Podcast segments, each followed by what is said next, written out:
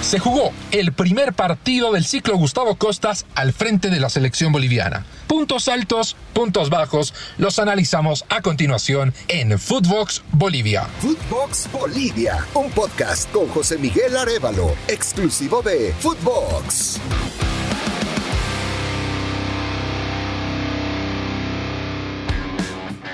Final del partido, final, final del juego. Senegal se impuso Bolivia por dos tantos contra cero.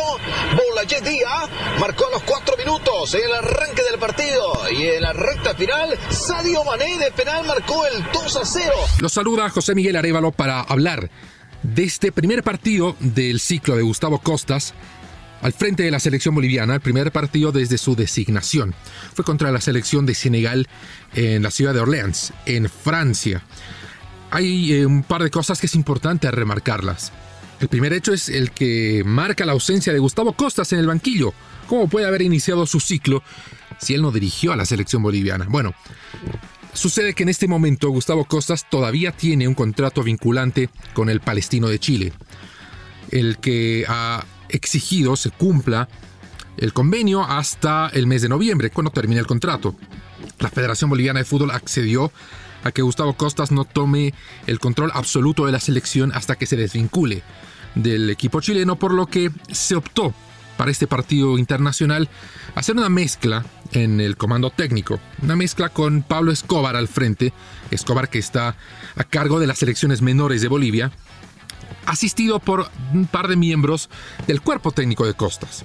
Un experimento que veremos si da resultados más adelante. Con esto en consideración, el rival de turno era Senegal.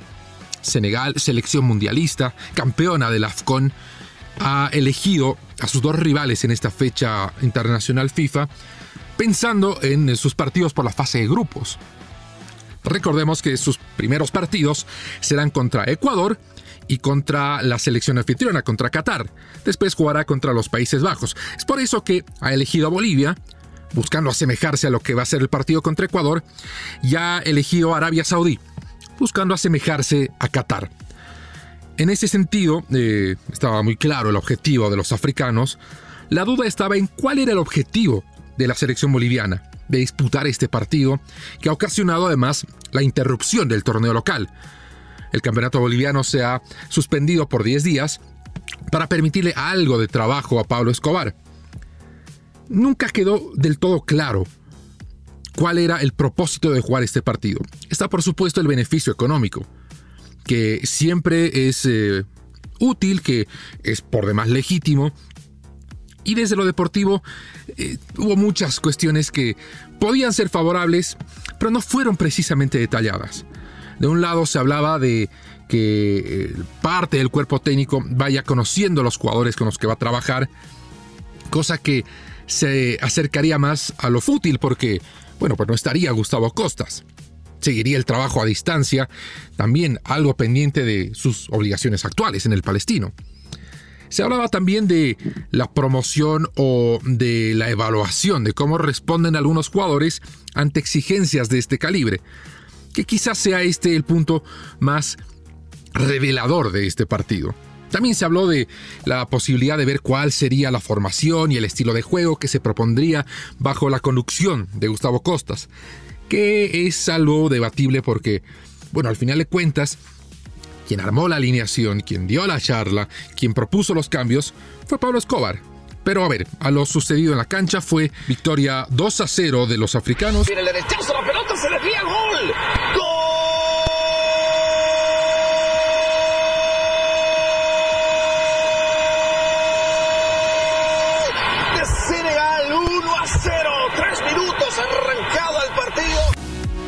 La verdad no tuvieron que trabajar mucho para derrotar al equipo boliviano. Bolivia partió con Carlos Lampe en el arco y aquí partió la principal discusión en torno a la convocatoria. Si era oportuno o no que Carlos Lampe acuda a la cita con Bolivia. Y es que su momento, a punto de ser histórico con Atlético Tucumán, podía haberse eh, visto afectado por una breve ausencia. Y estaba también la circunstancia de Guillermo Vizcarra, el arquero de Strongest, actual número 2 de Carlos Lampe, que muchos eh, apoyaban la idea de que él fuera puesto a prueba. que se viera cómo responde en un partido internacional ante un rival de fuste. En definitiva, se optó por no solo confirmar la convocatoria de Lampe, sino de ratificarlo como el arquero de la selección nacional. Fue el mejor valor. De no haber sido por Lampe, el resultado seguro, pero seguro era más amplio. Tuvo por lo menos dos, cuando no tres y hasta cuatro, atajadas de gol. Y se enmarca como la ficha inamovible en el onceno titular. La línea de la defensa estuvo marcada por cinco hombres. Bien eh, pegado a la derecha, Diego Bejarano. La línea de tres con Jairo Quinteros, con Adrián Jusino y con José Sagredo. Y por la franja izquierda, Roberto Carlos Fernández. En la mitad de la cancha, Gabriel Villamil, Leonel Justiniano, Ramiro Vaca, más adelantado Jaime Cuellar, para combinar con Marcelo Martins Moreno. Este fue el planteamiento del comando técnico combinado de Pablo Escobar y parte del equipo de trabajo de Gustavo Costas. Ahora, el desarrollo del partido se dio exactamente como uno esperaría. Senegal dominó el encuentro, fue a relucir sus figuras, la de Sadio Mané, la de Koulibaly, la de Papechis, etc. No le costó ponerse al frente, ya antes de la primera media hora ya ganaba 2 a 0, y ni siquiera por genialidades de, de sus jugadores por errores de la selección boliviana. Y son errores que parecen ya estar incrustados en la identidad de juego de Bolivia, lamentablemente. Son errores que se los vio el sábado, que se los vio en las eliminatorias, que se los vio en la Copa América, que se los vio en la anterior Copa América, que se los vio en la anterior eliminatoria. Son errores reiterativos que de una manera u otra parecen ya ser parte del juego de Bolivia. Ahora, en contraste, de la media cancha para arriba en la generación de juego, donde constantemente se lo ha dejado solo y librado a su suerte Marcelo Martins, se han visto cosas diferentes. Ya eh, poco después de los 60 minutos se promueve el ingreso de Miguel Terceros, un joven futbolista que está en las categorías de ascenso del Santos, una joya guardada, a la que le han hecho un contrato de varios millones de dólares para protegerlo en el Peixe y que se esperaba mucho de él. Y respondió conforme se esperaba de él.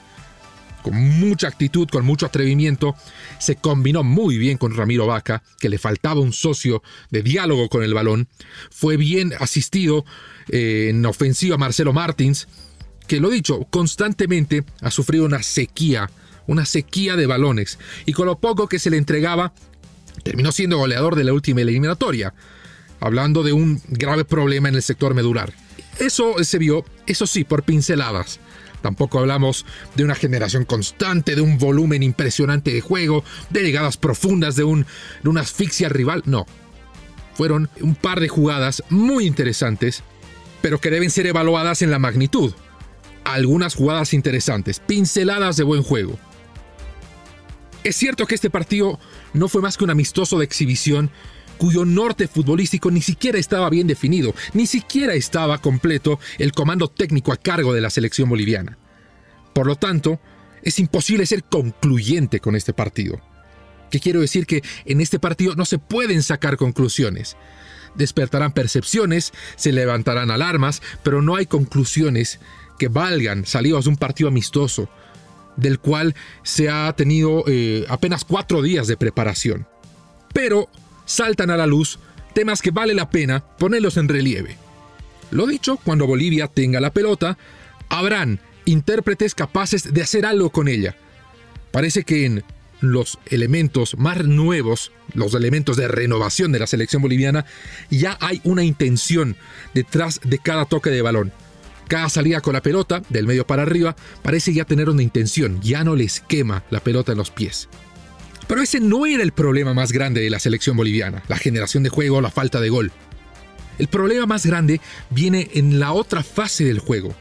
Porque si revisamos los partidos de la selección boliviana, en eliminatorias o en Copa América o en partidos amistosos, nos daremos cuenta que la norma parece ser que Bolivia termina el partido con la menor posesión del balón. O sea que durante los noventa y tantos minutos de juego, Bolivia es el equipo que menos tiempo tiene la pelota. Y es ahí donde se encienden las alarmas de verdad para Bolivia. ¿Qué pasa cuando el rival tiene la pelota? Y es ahí donde Bolivia es muy, muy insegura. particularmente en la línea de la defensa. Viendo lo que sucedió contra Senegal, nos daremos cuenta que los jugadores más experimentados son los que más errores cometieron. Y como en el tenis, de los errores no forzados.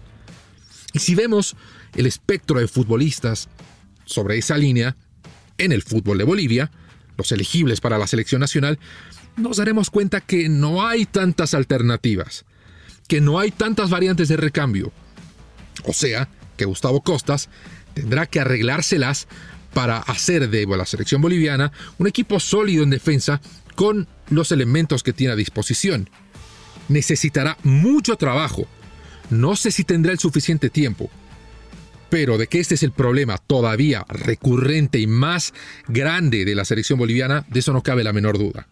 Y a propósito, ¿qué tiempo podrá trabajar Costas con la selección boliviana?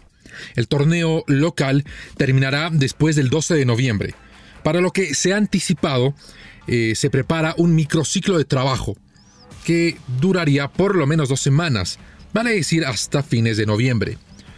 La cuestión está en el inicio de la siguiente temporada del fútbol boliviano, anunciada para el 15 de enero, lo que nos eh, lleva a preguntarnos cuándo tendrán los clubes chance de hacer pretemporada, y si los citados a la selección y posteriormente encomendados al trabajo de pretemporada con sus clubes tendrán suficiente tiempo de descanso, que es muy importante sobre todo al cierre de una temporada. Bueno, todo eso deberá resolverse, todo eso deberá trabajarse y analizarse con mucha calma y sobre todo planificarse de manera estratégica. Lo que queda claro es que del partido con Senegal han surgido muchas cosas nuevas, muy interesantes, que hasta algunos les permiten ilusionarse. Pero también han reaparecido problemas muy, muy serios. Lo que anticipa mucho trabajo por delante para Gustavo Costas, que asumirá el control de la selección boliviana a mediados del mes de noviembre. Mis amigos, es todo el tiempo que tenemos por hoy. Gracias de corazón por acompañarnos y pueden estar pendientes a nuevos episodios de Footbox Bolivia a través de mis redes sociales. encuentran en Twitter como JM Arevagol, al igual que en Instagram, o en Facebook como José Miguel Arevalo. Conmigo será hasta siempre. Footbox Bolivia con José Miguel Arevalo, podcast exclusivo de Footbox.